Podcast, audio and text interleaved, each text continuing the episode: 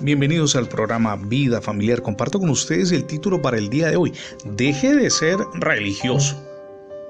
Una noche un pastor iba camino a la iglesia cuando un ladrón sacó un arma y le exigió que le diera dinero. Si no lo haces, le dijo, te mato. Cuando el hombre metió la mano en el bolsillo para entregarle su billetera, el delincuente vio su cuello clerical y la Biblia que llevaba en la mano. Está bien, váyase. El pastor, sorprendido por la inesperada acción aparentemente de misericordia del ladrón, le ofreció un dulce.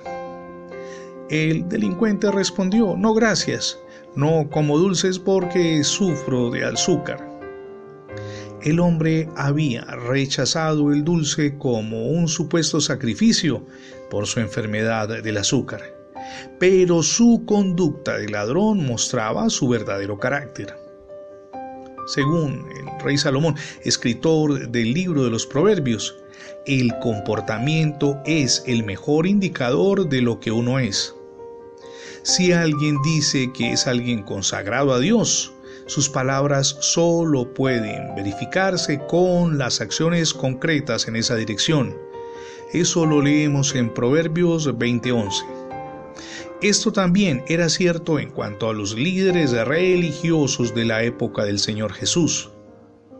Nuestro amado Salvador condenó a los fariseos y expuso su falsedad, porque profesaban ser muy consagrados a Dios, pero sus vidas llenas de pecado lo negaban. Esto lo leemos en Mateo capítulo 23 versos del 13 al 36. Mi amigo y mi amiga, las apariencias y las palabras son engañosas. El comportamiento es lo que mejor juzga y determina nuestro carácter, lo pone en evidencia. Y esto aplica absolutamente a todas las personas como seguidores de nuestro amado Dios y Salvador Jesucristo, debemos demostrar nuestro amor, el que le tenemos a Él, con lo que hacemos.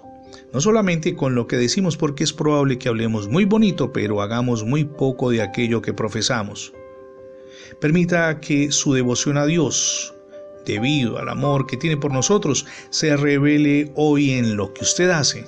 Recuerde, las acciones hablan muchísimo más que las palabras. Deje de ser religioso.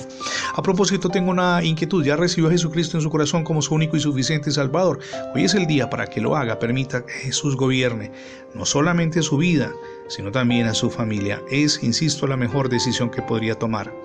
Gracias por escuchar las transmisiones diarias del programa Vida Familiar. Recuerde que ingresando la etiqueta numeral Radio Bendiciones en Internet tendrá acceso a múltiples plataformas donde tenemos alojados nuestros contenidos digitales. Somos Misión Edificando Familias Sólidas y mi nombre es Fernando Alexis Jiménez. Dios les bendiga hoy rica y abundantemente.